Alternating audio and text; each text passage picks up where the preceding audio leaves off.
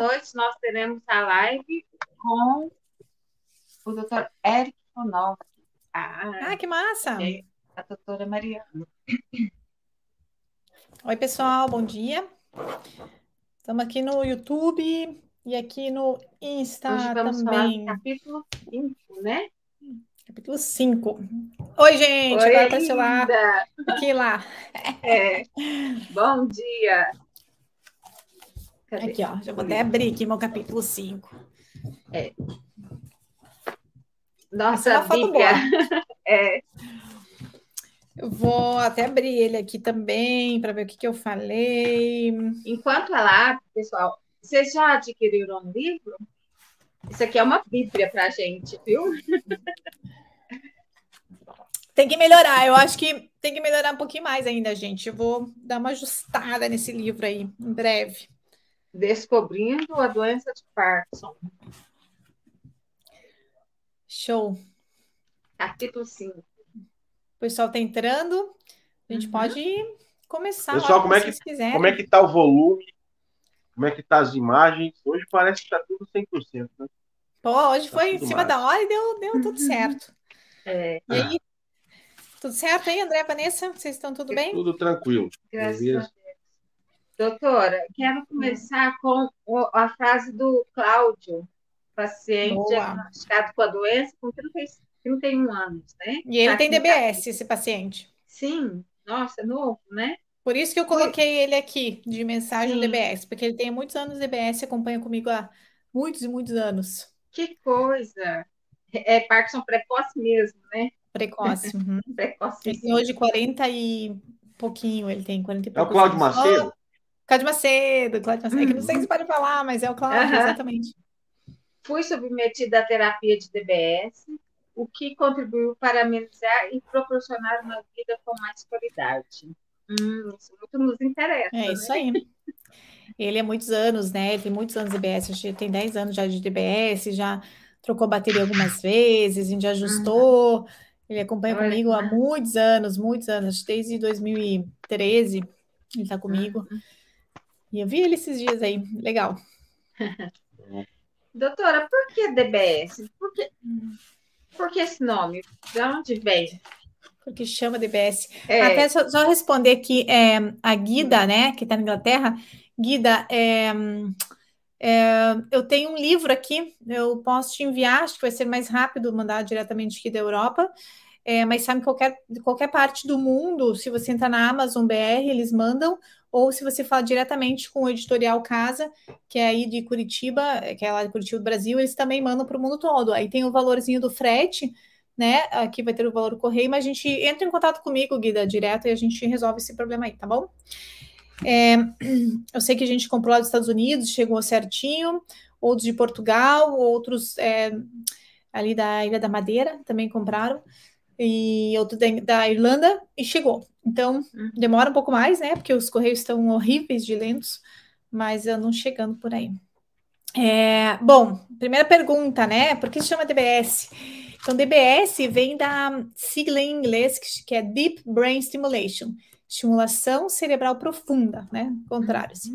Por que esse nome? Porque é, é- é inserido um eletrodo dentro da cabeça, num lugar profundo, digamos, do cérebro, né? Que são os gânglios da base, e é naquela estimulação, naquele local que a gente aí estimula. Então, estimulação cerebral numa região profunda. Então, por isso chama de brain stimulation, em português, estimulação cerebral profunda, e muitas vezes a gente é, chama aqui, né, cirurgia de Parkinson, né, faz a cirurgia de Uhum. Parkinson, mas na verdade não é cirurgia de Parkinson, porque a gente pode usar o DBS, o Deep Brain Stimulation, para tratar diversas outras doenças, né, Uhum. diversas, como até né, a Vanessa comentou, eu lembro que você Sim. comentou no post, ah, não sabia que era para tanta coisa.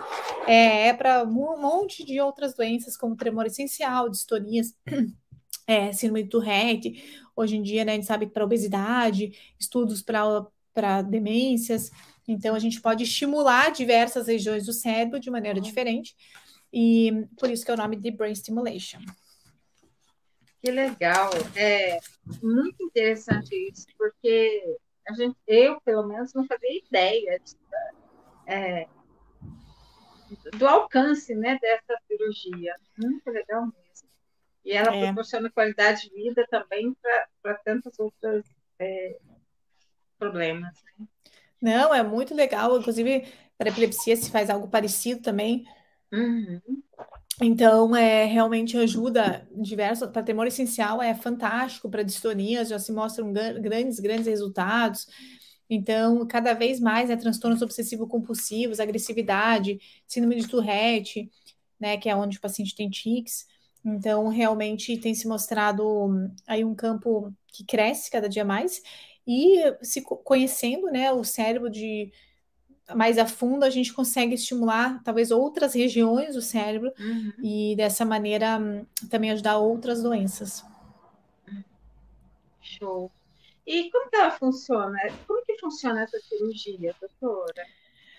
Bom, basicamente é uma cirurgia onde se insere um eletrodo, como eu falei, um eletrodo é uma haste, digamos, as pessoas falam, ah, o que é um eletrodo e tal. É, eletrodo é uma haste, é como se fosse uma canulazinha assim de, de metal, né? É bem fininha, ela é longa, né? Porque ela tem que chegar nessa região do cérebro. Uhum é, 12 milímetros, digamos assim, né, de profundidade, enfim. É, bem fininha, tem mais ou menos uns 2 milímetros de, de, de raio, assim. Então, bem fininha, é, que tem quatro polos, né, é, na ponta, ou oito polos, dependendo.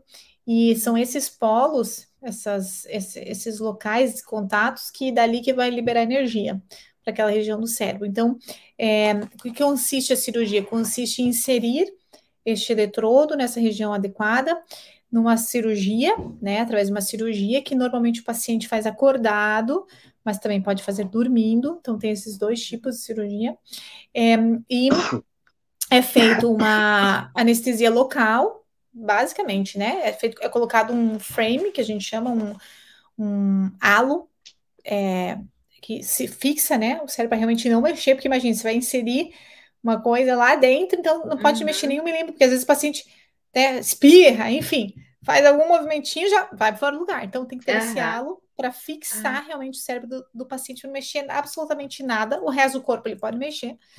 E aí é inserida nessa região específica. É, que não dói, né? Então, às vezes uma pergunta é doloroso? Não, não é, Sim. né? O que dói realmente é essa parte do couro cabeludo, então ali é feito anestésico, é feito também um anestésico é, o anestesista também controla né, o paciente, pode dar um medicamentinho para o paciente dar uma relaxada, né? Às vezes o paciente tá, a gente precisa que o paciente esteja em off, então o paciente precisa estar mais relaxado, então a anestesia vai deixar ele um pouco mais calmo, e aí colocar essa anestesia local para não doer o scalp, e aí é inserido aquele eletrodo lá naquela região. Sim. E depois, é, né? Depois, é. depois é colocado um conectado nesse nesse scalpzinho um cabo conector que passa tudo por debaixo da pele, passa por debaixo da pele, ou seja, nada visível, fica tudo por dentro, uhum. né? E aqui é conectado com uma bateria como se fosse de marca-passo.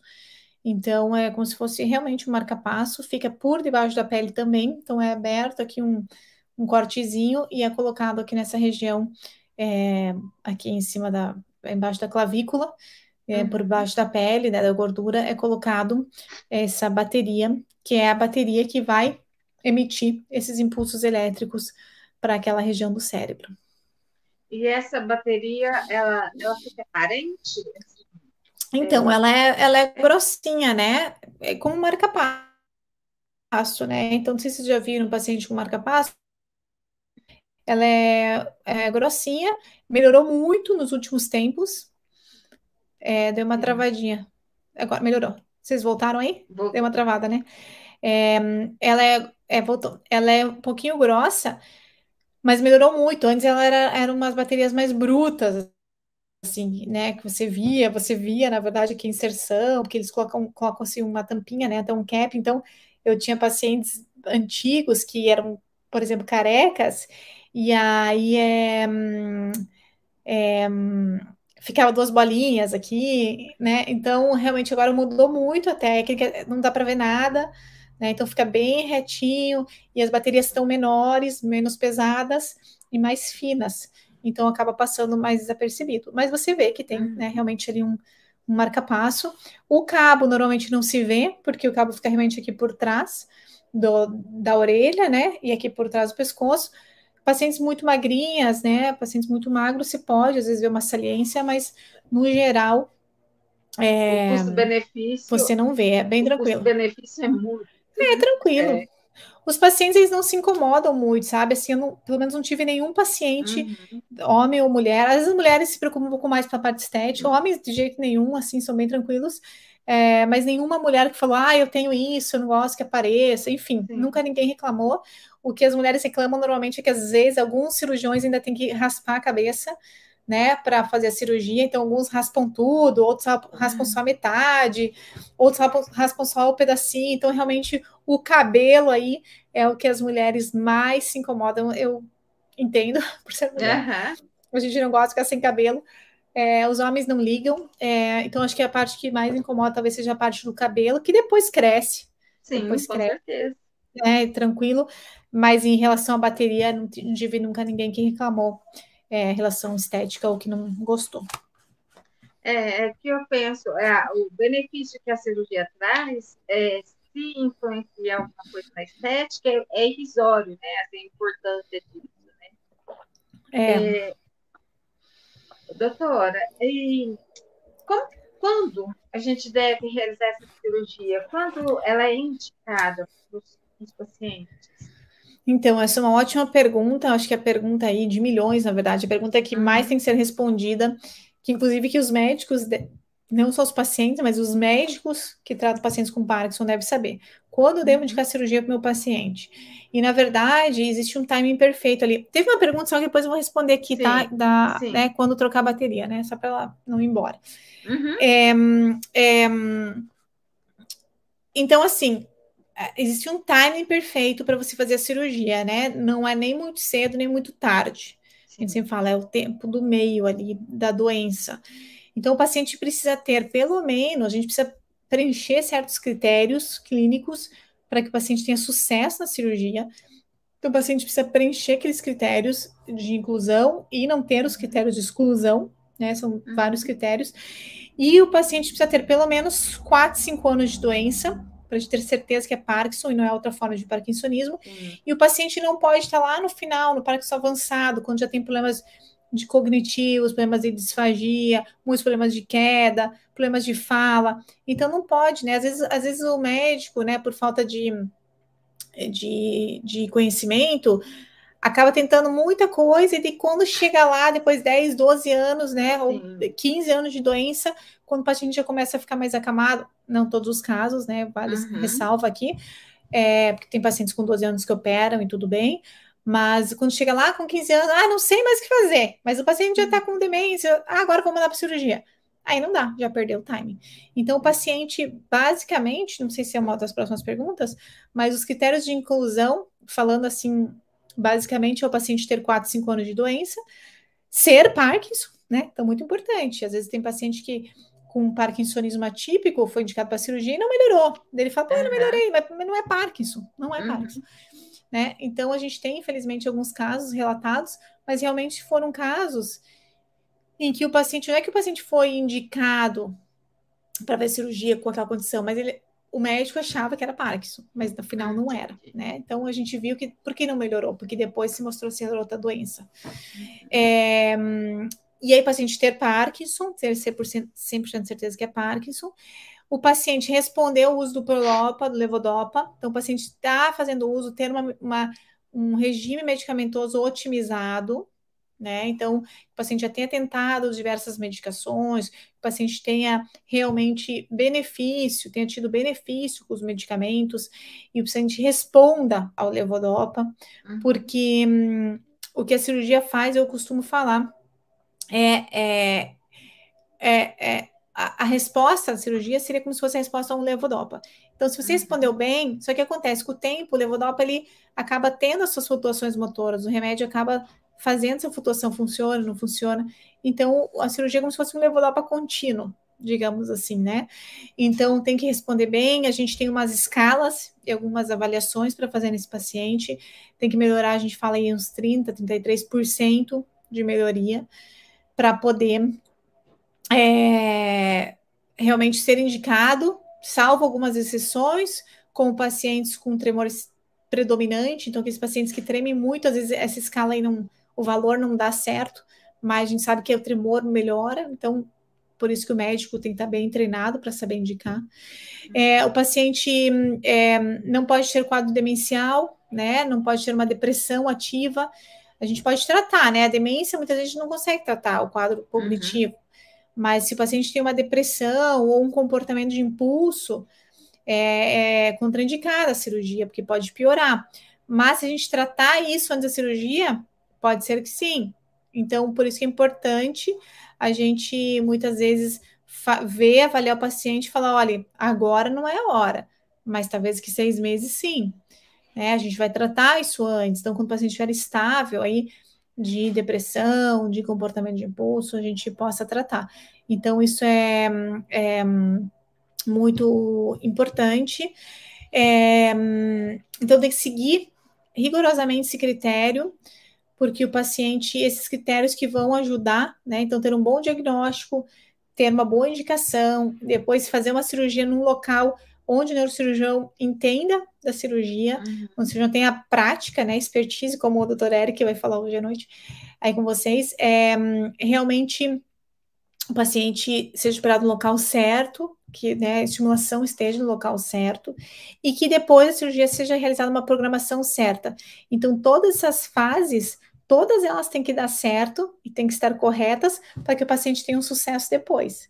Uhum. Às vezes acontece uma coisinha ali no meio do caminho, então o sucesso da cirurgia, o resultado não é o mesmo, né? Acaba uhum. ficando um pouquinho pior, mas algumas coisas a gente consegue corrigir né? Depois, se por exemplo está no lugar errado, a gente pode reoperar. Se a programação não está legal, a gente pode reprogramar, né? Agora, se o diagnóstico está errado, ou se o paciente já tinha um quadro demencial, a gente não consegue voltar para trás. Então, o sucesso da cirurgia, o resultado da cirurgia vai depender de todos esses passos. Lembrando que a cirurgia não é a cura, a cirurgia não cura, a cirurgia é algo a mais, é um tratamento que nós temos a mais para melhorar a qualidade de vida do paciente, a independência daquele paciente. Porque é isso que a cirurgia faz, né? Melhora a qualidade de vida daquele paciente e o paciente não vai ficar sem tomar remédio depois. Então, o remédio vai melhorar um pouquinho, a cirurgia melhorar outro pouquinho, fisioterapia vai melhorar outro pouquinho, a TO vai melhorar outro pouquinho. Então, o conjunto de todos esses profissionais, consultas, terapias que vão levar à melhora daquele paciente. Então, é algo a mais que nós temos para adicionar o medicamento. Alguns casos a gente consegue reduzir a dose, mas quase nunca a gente consegue retirar 100% Sim. e não é essa a intenção. Uhum.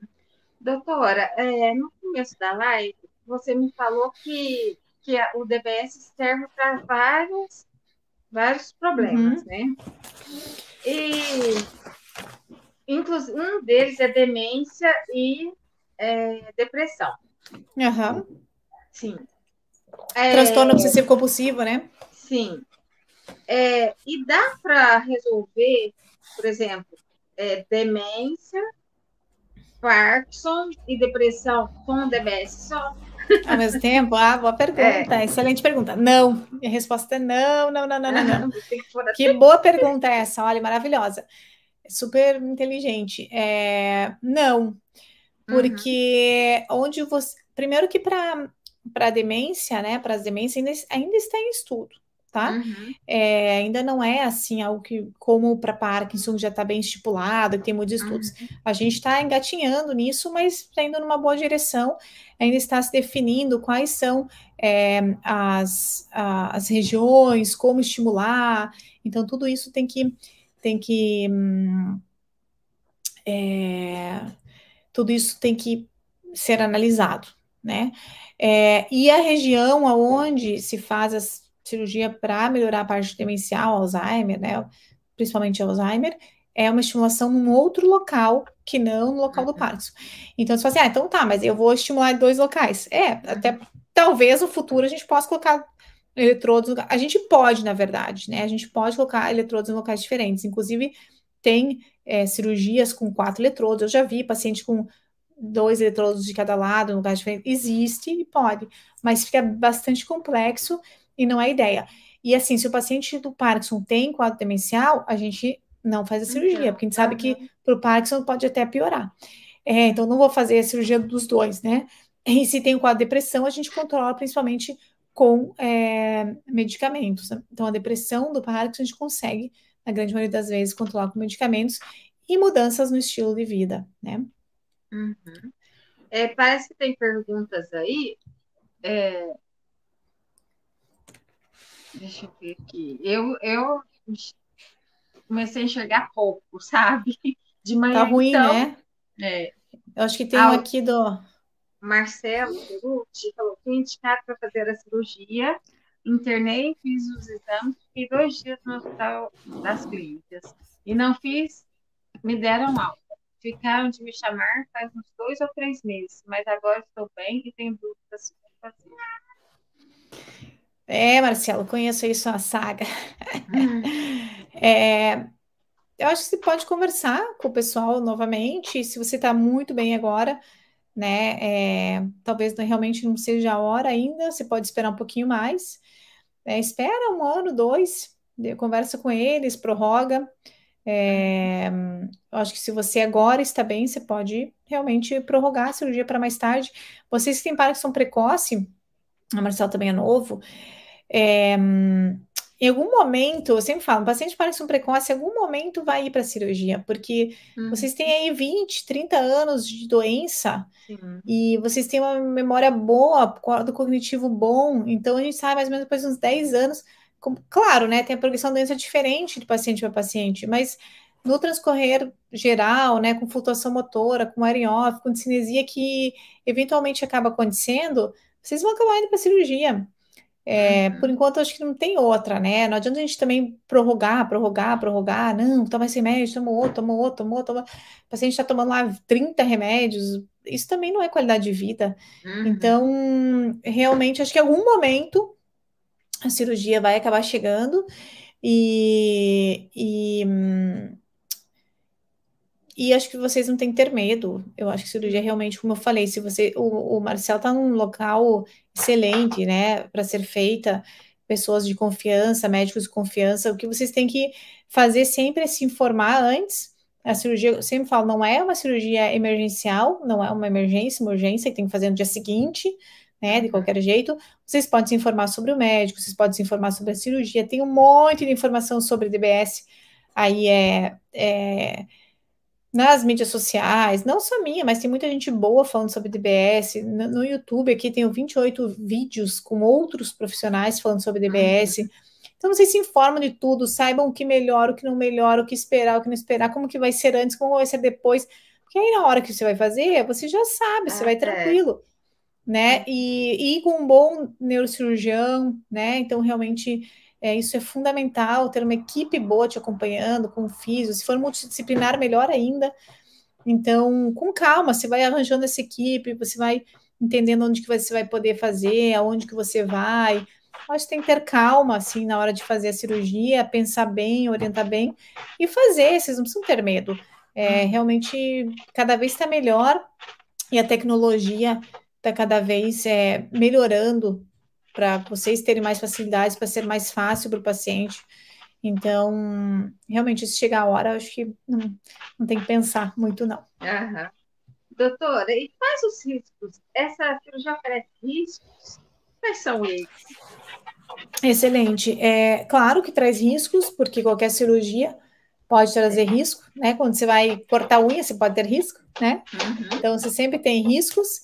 É uma cirurgia que ela é, é, no geral, ela é bem tranquila em relação a risco. Como eu falei, é uma cirurgia letiva, então tudo é bem programado, o paciente é bem avaliado antes. Então, no geral, não tem grandes complicações, mas, como qualquer cirurgia, o paciente pode apresentar é, algum problema cirúrgico, né? Algum problema com anestesia, pode apresentar alguma confusão mental durante a cirurgia, pode ter um sangramento. Então, por mais que o neurocirurgião tente ao máximo aí, né? Ele estuda muito bem aquele cérebro, por onde passar. Às vezes, eu tive um paciente que a gente teve que negar a cirurgia porque ele tinha uma malformação e tinha uma artéria passando bem na região que ele precisava passar. Então, não tinha como, não tinha, não tinha outro ângulo Infelizmente, não tinha outro ângulo onde o neurocirurgião podia passar aquela cânula, e se passasse por ali, ia ter um grande sangramento, né? Uhum. Então, tudo isso estudado antes, mas assim, podem ter pequenos sangramentos, né? A gente tem como, às vezes, evitar isso. É, claro, é evitado com medicamentos, né? Se toma anticoagulante para, se anticoagulante, tem várias questões que são feitas antes da cirurgia, mas é, pode ter sangramento, pode ter infecção, então, é, pode ter uma infecção cirúrgica após, né, na região do cérebro, na região do scalp, na região da bateria, é, mas é pouco, é 3 a 4% aí, né, os estudos mostram, então não é algo realmente assim tão preocupante, mas pode, com qualquer cirurgia pode. É, é bem segura, né, doutora? Bem segura, bem segura. Ah, alguém aqui falou que está preparado e não tem medo a Alessandra Meneghini, aí é... Ah, nossa querida Alessandra, é, que bom, que bom. É, que bom. É, que bom. O André tá caladinho? Vai, você não deixou falar. É, André, parece mineiro. Vai. Estamos aqui, só não, só observo. Só a mulherada falando hoje, André. É, Pode falar, André. E vocês pensam, não, noite, assim, vocês, noite, vocês ainda falam. Não à noite bom? a gente tem com o doutor falando. Oh! Boa, e você, e você é... vamos falar com o Eric sobre DBS também? Eu acho que não, vai ser meio aberto. É, tá tem muita gente que está com... É, teve diagnóstico agora, não sabe tanto do parto, está entrando nesse uhum. agora. Legal, legal. É, aqui a pergunta do Vitor está falando é, se posso tomar, é, parar de tomar medicação depois do DBS. Isso você já falou, né? Exatamente, já falamos.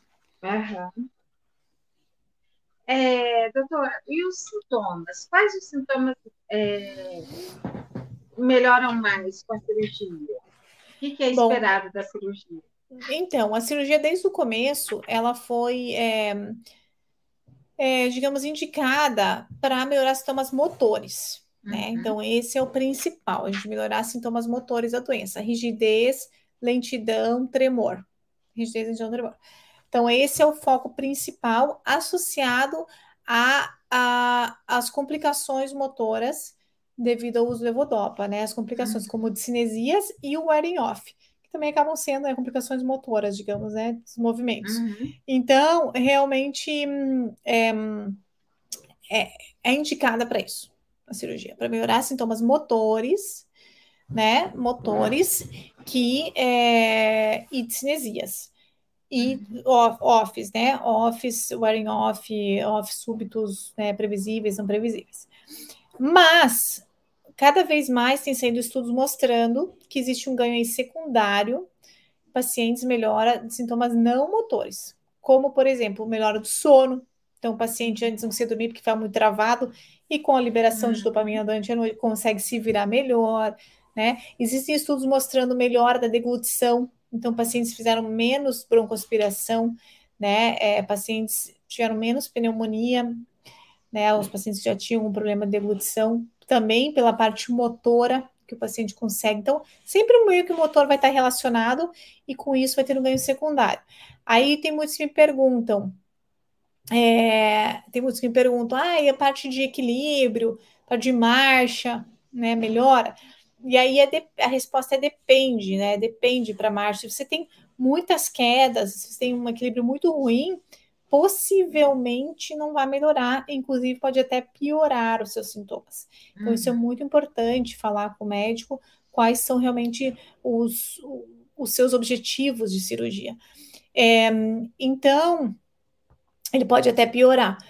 Mas, se essa marcha ela só é ruim, e seu equilíbrio só é ruim quando está off, quando você está on, está maravilhoso, possivelmente melhore. Porque com o DBS você vai ficar, digamos, on o dia todo, sem o off. Então, tudo isso tem que ser analisado durante a consulta e realmente conversado com o paciente para depois não ter surpresa, porque às vezes só queria melhorar isso, ele fala que quer melhorar, mas realmente não vai melhorar, né? Uhum. Então, essa parte de instabilidade postural, marcha, equilíbrio é meio ainda duvidoso. Mas nas outros, tremor, rigidez, lentidão melhoram, cinesia melhora, flutuações motoras melhoram, e muitas vezes sono, humor, muitas vezes pode melhorar. Como eu falei, às vezes o paciente tem comportamento de impulso, e a gente uhum. consegue retirar um pouco do medicamento, melhora, né? Existem estudos mostrando melhora da, da, da desautonomia, então melhora, o paciente tem a, é, um estudo mostrou o paciente apresentando incontinência urinária, melhorou. Agora, qual o real ali mecanismo, assim, não se sabe muito bem, mas às vezes melhora. Só que o que, que eu venho falar, então? Que, na verdade, a indicação para a cirurgia vai ser motor, mas o ganho secundário de sintomas não motores tem crescido cada vez mais e, aparentemente, o paciente também melhora do humor e pode melhorar de outros sintomas. É, doutora, esse impulso que você fala é a compulsão? Compulsão devido ao uso é, é, exagerado de alguns medicamentos. Uhum. Então, como vocês sabem, que a gente pode, às vezes, é, é como vocês sabem, você. É, como você sabe, você pode muitas vezes reduzir o medicamento, dependendo do local que você faz a cirurgia. Então, às vezes, a compulsão pelo medicamento, a gente consegue reduzir o medicamento, então, consequentemente, melhora a compulsão, né? Uhum. É, a, a, a Gabriela fez uma pergunta interessante. Tem uma idade, assim, limite? Passou da cidade não pode fazer cirurgia mais? Então, excelente pergunta. E, inclusive, tem um vídeo já gravado sobre isso. O pessoal da rede social, acho que eu tô o tempo inteiro ali, mas eu gravo, sento um dia, gravo um monte e só vou lá Sim. postando, né? Depois eu vou só respondendo as perguntas. É, você sabe que é interessante, é questionável isso da idade. É, existe aí talvez aí um limite de 70, 75 anos, questionável. Não uhum. existe, na verdade, um limite. O que a gente tem que ver é a idade é, fisiológica daquele paciente. Então, a gente sabe que tem os pacientes de 60 anos que são mais velhinhos e tem os pacientes de 70 anos que são os jovens de 20. Uhum. Então, realmente é, tem que ver é, individualizado esse paciente, se ele está bom e como que o cérebro dele está. A gente sabe que pacientes que têm muita atrofia cerebral, por que 75 anos, né? 75, a gente sabe que nessa idade o cérebro já tem mais atrofia, né? Então uhum. já tem por a própria idade, né? Uhum. Então, quando tem muita atrofia, tem mais risco aí de cirúrgico de fazer sangramento, né? Então, ou de vir a ter um quadro demencial. Então, isso tem que ser avaliado. Cada cérebro é um cérebro, cada paciente é um paciente. É, a gente teve pacientes com, não aqui, né, mas lá nos Estados Unidos, com 82 anos operado. Olha. Queria, ele queria, queria muito, muito, e era jovenzão, assim. Uhum. E ele uhum. falou: não importa, né? Se eu viver mais um ano, dois, três, mas eu quero viver bem, sabe? Assim. Uhum. E foi operado, porque o cérebro dele era bom, as condições dele eram boas, não tinha mais comorbidades.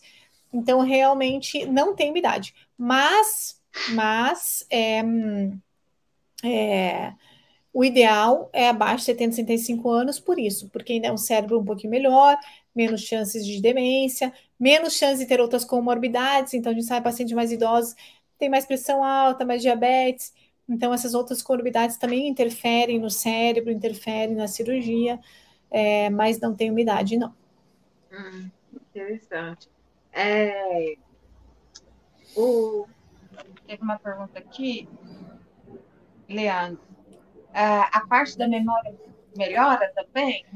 Então, é, normalmente, assim, não é para melhorar pela cirurgia, né? É, mas, como eu falei, existem pacientes que falam, quando eu tô off, não consigo nem pensar, tô ruim, uhum. né? Fico lento, minha fala. Uhum. Então, pode ser que esses pacientes melhorem, mas não a memória especificamente. A gente viu que às vezes o paciente melhora da fluência verbal, então consegue uhum. falar melhor, ou despiora da fluência verbal, então, como eu falei, tem que ser muito bem discutido, muito bem avaliado esse paciente. Por isso que o ideal é sempre antes de cirurgia, é, sempre antes de cirurgia, o paciente tem que passar por uma equipe multidisciplinar.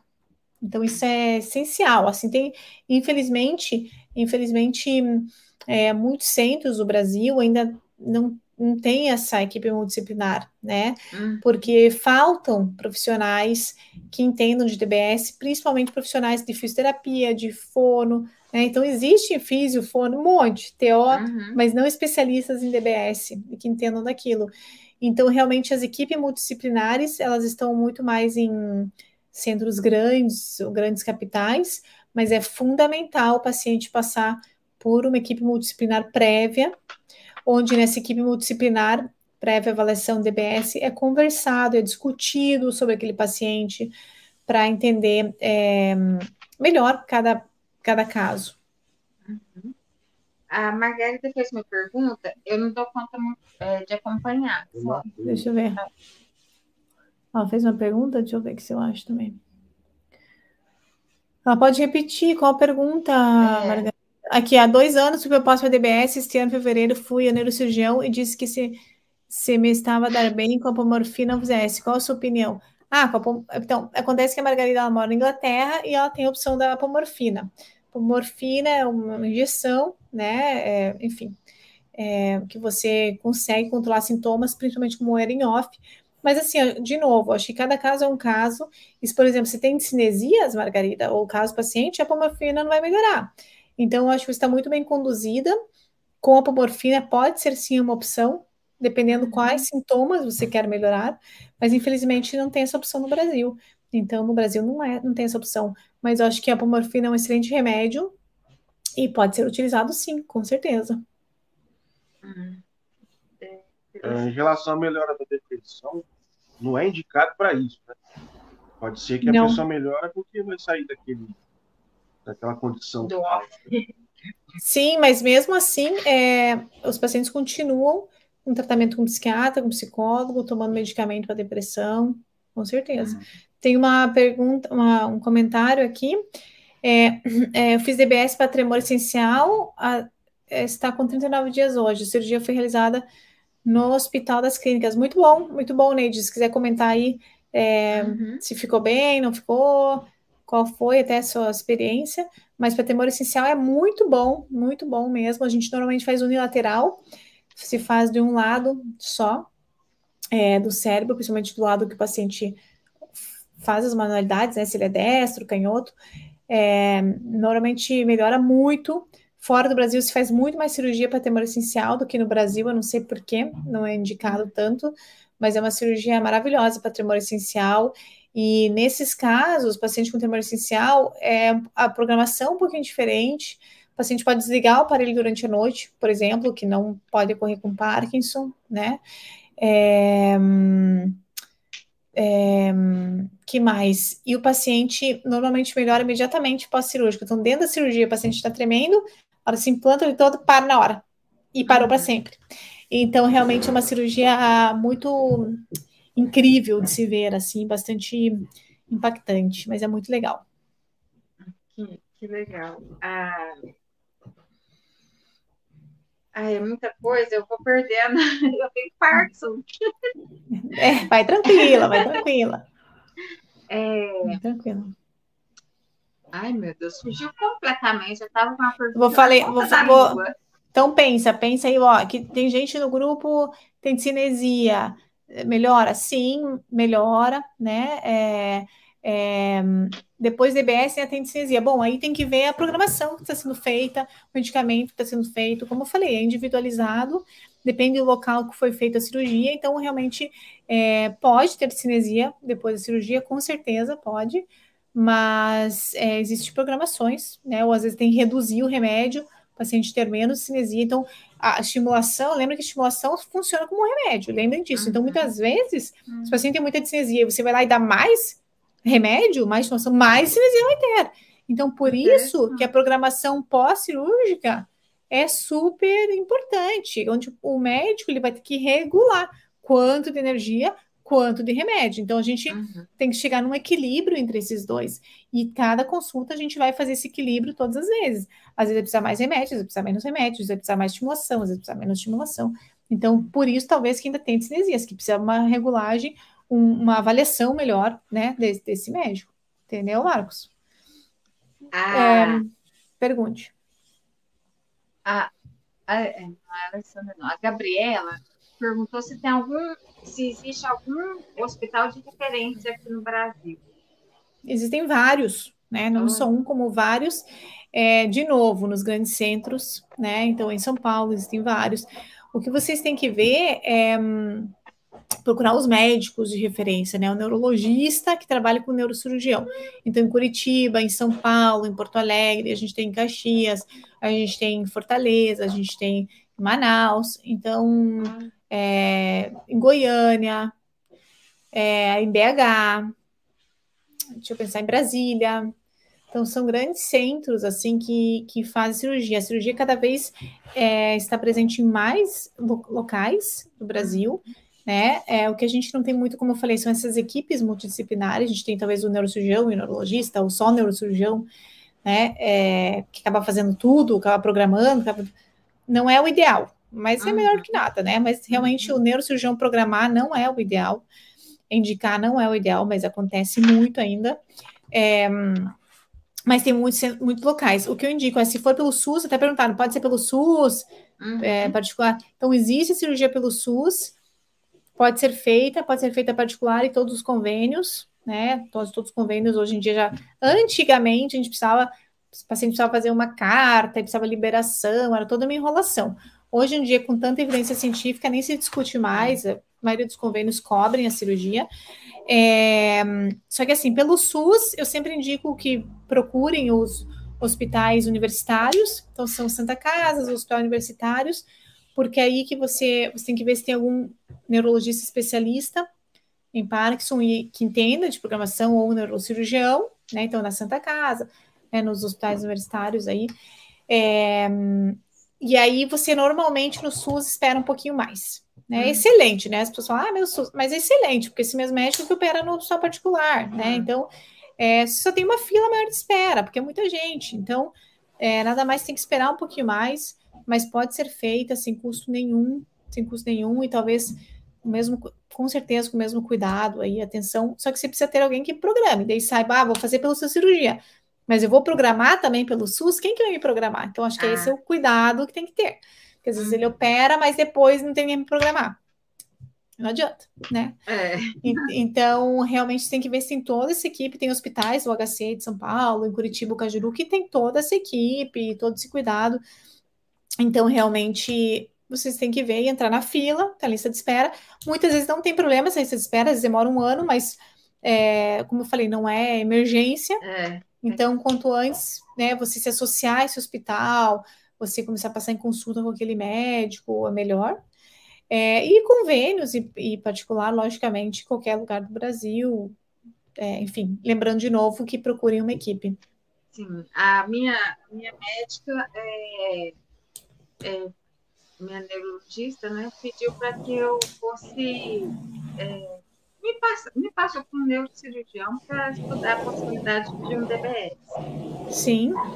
Só que não tem na minha cidade. Né? Eu tenho uhum. que ir uhum. para a cidade, para Uberlândia, uhum. para poder fazer essa, essa avaliação. Então, assim, quem tem essa, essa facilidade e tudo, eu acho que, deve pensar bem na, na cirurgia, né? Até Com certeza. Até pouquíssimo tempo eu tinha medo, tinha receio, sabe? Com tanta uhum. informação que vocês trazem para nós, né? Uhum. Você, né? É, eu já eu já, já aceito muito bem a, a possibilidade uhum. da, da, cirurgia. Exatamente, o, tem. O grande inconveniente agora é porque não tem na minha cidade. Né?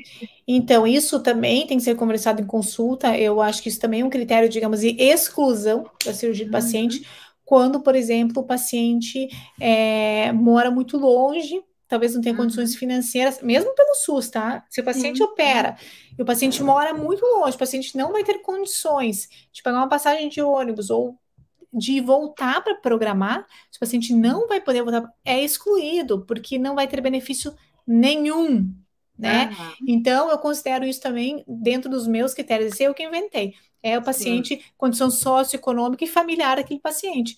Ele vai poder voltar ou não vai poder voltar? Como você falou, os pacientes moram longe. O paciente vai poder, eu preciso no começo que ele volte todo mês, depois cada três meses.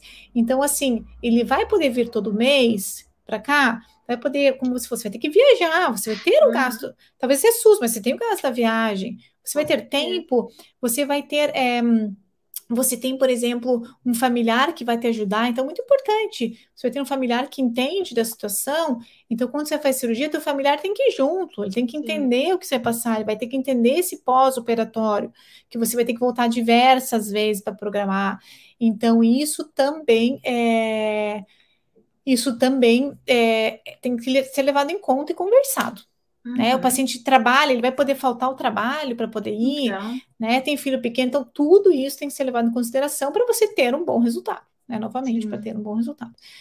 Né? O Marcos está perguntando se o Uberaba tem hospital que faz DBS. Infelizmente, não. Tem para a cidade vizinha, é 5 quilômetros daqui. Mas é o que a doutora está falando. É, eu preciso de gente para me levar, meu marido, o André, né? Então tem uhum. que ter essa, essa programação todinha. Isso. Então, então, que programar antes da cirurgia, né? Sim. Exatamente. Sim. E, Exatamente. e aí a gente tem que ter todos esses cuidados, né? Sim.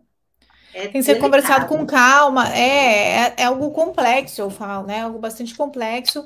E a, e a, a família também tem que compreender, né? Então, uhum. também não adianta só o paciente. Acho que a família tem que estar envolvida nisso, é, né? O marido, o filho, para poder entender bem, para depois não ter surpresas. Às vezes, muitas vezes a gente já resolve aí a, a, as dúvidas no começo, e o paciente está tranquilo. Agora, se você não conversa, eu vejo que eu, acontece com frequência, né?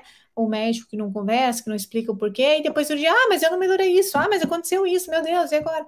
Então, se você já conversou tudo antes, você evita todos esses problemas e o paciente também tem melhor compreensão e não tem uma ideia errada, digamos, da cirurgia, né? Então, às vezes o paciente uhum. fala, ah, estou completamente satisfeito, porque aconteceu isso, mas isso não ia, a gente já sabia que não ia, né, acontecer, então, uhum. realmente, é, tem que conversar antes.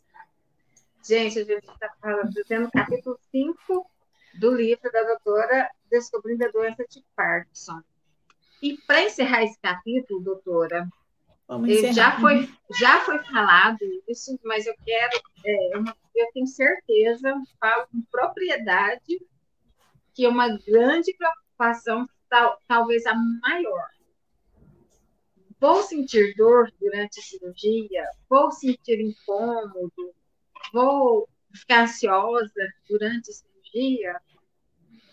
Bom, vamos lá. Ansioso com certeza absoluta. Não só durante a cirurgia, mas antes, depois. Isso aí, ó, qualquer um, né, é, que for fazer uma cirurgia, até eu, qualquer pessoa uhum. que for uhum. fazer uma cirurgia, seja onde for, você vai ter uma ansiedade, você tem medo, todo mundo, tá? Então, isso todo mundo. É, agora, sim, dor do ato cirúrgico, não, tá? Isso uhum. não tem dor. O que acontece é que o paciente, ele precisa estar em off, né, precisa estar em off para fazer a cirurgia, porque durante a cirurgia é realiza são realizadas manobras de avaliação clínica, então a gente precisa saber uhum. se está no local certo. Então, o paciente está em off. E estar em off é um desconforto, né? Seja onde for, muito mais numa cadeira cirúrgica que você não pode se mexer. Então, realmente o paciente, ele sente desconforto, não vou mentir, porque ele está em off, uhum. mas logo depois que o paciente é, é achado o local né, cirúrgico, o paciente já recebe o medicamento, se o paciente tiver algum desconforto respiratório, alguma dor, o anestesista treinado está do lado, que ele pode dar medicamento para dor, ele pode dar medicamento para o paciente dormir, pode dar medicamento para o paciente. É, é, é, enfim, ficar mais relaxado, né? né? Então, assim, tem todo esse acompanhamento. O ideal é você procurar um neurocirurgião que você se identifique e cada vez mais esse ato está sendo humanizado. Por exemplo, né, não vou falar aqui, né? Precisamos falar nomes e tudo mais, mas existe neurocirurgiões muito, é, digamos, parto humanizado, eu digo DBS humanizado, onde né, esse conversado, o familiar muitas vezes entra junto até certa parte, está ali uhum. junto, é, é colocada a música que o paciente gosta, né? Então, o paciente gosta de música clássica, gosta de rock and roll, aí vocês podem pedir um Ratos do Porão, Kiss. Isso já vai dar uma relaxada, né? Você fica num ambiente mais empático, né? A gente, nós entendemos, eu entendo muito bem a, a preocupação do paciente estar ali, de dar errado, né? Ansiedade. Então, assim, quando você tem o teu neurologista, que talvez você já conhece há muitos anos, está com você ali, você pode ficar tirando suas dúvidas. Então, existem formas de você minimizar todo esse estresse cirúrgico né? E aí, logo depois, já é conversado com a família, que a família também está ansiosa esperando. Então, Sim. durante. Né, tem locais que a família fica com o número do anestesista, o anestesista vai passando informações, ó, então você acalma a família ao mesmo tempo, você quando sai do cirúrgico já vê a família, você é, já toma o seu remédio. Então, assim, é tem ansiedade? Tem. Tem leve desconforto? Tem. Mas os pacientes toleram muito bem e realmente também existe outro lado, né? Já vi também cirurgias que ninguém fala com o paciente, vai lá, uhum. deita lá na cama fria, papapá, é. ah, uhum. me dá, me dá uma tem, tem, então tem. Então assim, realmente a equipe que vocês é, têm que procurar, caso vocês puderem escolher, existem, né, existe de tudo por aí, é, mas no geral o paciente tolera muito bem a cirurgia. Hum acabou de me acalmar é, com a cirurgia, porque então, assim, o, o, grande conforto que a gente vai ter na, no ato da cirurgia vai ser com um anestesista, né? Ele vai estar lá acompanhando tudo. Uhum. É, com o neurologista. Sim, qualquer dor, qualquer, uhum. qualquer, qualquer, coisa, coisa. ele está ali para resolver o problema na hora, né? Exatamente. Então, assim, 100% assistido de qualquer Exatamente. eventualidade. É. Exatamente. Ó, o André tá caladinho, gente, porque ele não tomou medicação, tá? Ele tá assim, hum. em off. É. tá? É. Ah, Uma coisa, doutora, pessoal, é, eu me ligo muito nisso, em eletrônica, essas coisas. Qual que é hum. o uh, um dos mais usados, aparelho mais usado, se tem um bom, se tem mais ou menos. Uh, então, marca. então, vamos lá. Acho que a última pergunta deve sair em dois minutos. É, ótima pergunta, André. É, existem algumas marcas no mercado, né? Mas realmente a melhor marca vai ser aquela que o teu neurocirurgião lhe indicar, que o neurologista indicar que ele está mais acostumado. Existem novas tecnologias né, é, novos é, eletrodos mais novos. Então, hoje em dia, meio que todo mundo está usando o eletrodo mais novo, que você tem mais possibilidades de programação. Então, assim, não tem um que é melhor que o outro, tá? Não existe, assim, o melhor. Eles são basicamente é, muito parecidos, né? Então, independente da marca, eles são todos muito bons. E vai depender realmente em qual deles que o seu neurocirurgião vai optar é, ou uhum. trabalha mais, ou que tem mais experiência, mas realmente não, acho que isso vocês não. É, alguns centros, eles é, dão a possibilidade do paciente escolher, né, fora do país, ah, você quer usar esse, quer usar esse. Esse tem isso, aquele tem aquilo. E uhum. vocês podem, em conjunto, talvez, é, entrar em acordo aí com, com, com o médico, se, mas, assim, no geral, realmente vai ser utilizado a última geração, que é o que são de polos direcionais. Aí vocês podem conversar se usar bateria recarregável ou não, né? Isso acho que seria um outro assunto aí, mas é basicamente com Parkinson a gente não utiliza bateria recarregável, principalmente na primeira cirurgia. Às vezes, nas próximas, a gente pode trocar a bateria para uma recarregável, vai depender muito da qual estímulo, né? Que o paciente utiliza. Mas perguntaram também a quanto tempo, né, trocar bateria, acho que foi essa pergunta. Sim, sim. É, pergunta que tinha fugido. É, lá no começo, é, é, na verdade, assim, vai depender muito da sua programação, né, os pacientes que usam altas voltagens, é mais rápido, mas drena mais bateria, uhum. então você tem que trocar a cada dois, três anos. Hoje em dia, as baterias podem durar até 15 anos, 20 anos, sem trocar. É, normalmente é 10 anos, 5, 5 a 10 anos, 5, 8 5, 8 anos, eu vejo pacientes trocando, e daí fazer uma troca de bateria cada 5, 8 anos está ok, né?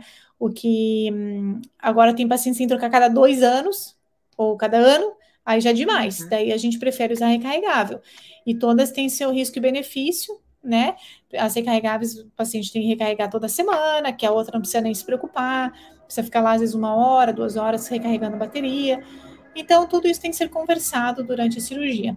Como você vê, é, como você vê, é, são muitos detalhes que tem que ser conversado e tem que ser feito aos poucos mesmo.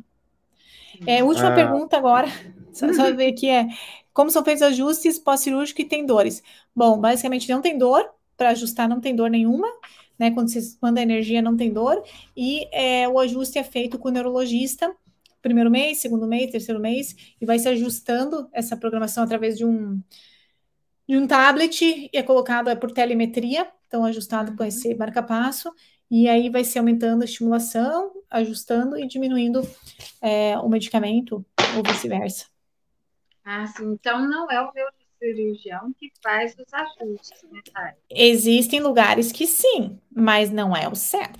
O certo é o neurologista que indicou, que te acompanhou, ah. porque tem que mexer no medicamento, porque tem que ver os sintomas não motores, porque tem que uhum. continuar o tratamento integral do paciente com Parkinson. O neurocirurgião, na maioria das vezes, não que ele não entenda, a maioria também entende de medicamento, mas é, o ideal é realmente o neurologista.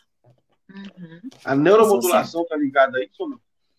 Sim, a, a cirurgia DBS é uma neuromodulação. Uhum. É, então, tem várias formas de neuromodular. Você neuromodular, você, digamos, você é, estimula, né, ou muda alguma coisa no seu cérebro. Você pode neuromodular de uma forma direta, através de uma cirurgia, né, implantando. Você pode modular através de um medicamento, quimicamente. Então, você dá o medicamento está modulando o teu cérebro, ou externamente, digamos, como o TMS, né, a estimulação transmagnética, você também está modulando. Então, tem a modulação direta, indireta, é, mas é tudo neuromodulação. Uhum. Bom, acho que o tempo aí já está no. Acabou. É. Vamos marcar nossa próxima, capítulo 6. Capítulo 6 já está já tá agendado, né? Beleza. E... Espero que vocês tenham gostado. Sim, com certeza. Doutora, muito obrigada. O pessoal que está assistindo, que acompanhou a gente, muito obrigada. Muito obrigada, obrigada a vocês. Obrigada a é, todos. E curtam a doutora, para quem ainda não curtiu, né? Doutora Mariana Moscovitch, no YouTube, Batera. no Instagram. Batera e Esperando Parques no YouTube, Instagram, Facebook. Doutora, tem jeito de ficar no estúdio aqui, um minutinho só? Nossa, olha o que o gato fez na minha mão. Eu, tô... eu, eu, te ligo, eu te ligo depois. Eu preciso tá, de duas tá horas, hum, é, tá? Eu, eu, já te ligo, já te ligo, tá? Gente, um beijo, muito gente. Obrigada. Obrigadão. Fiquem com Deus. Tchau, tchau. Um abraço. Tchau. Tchau, tamo junto.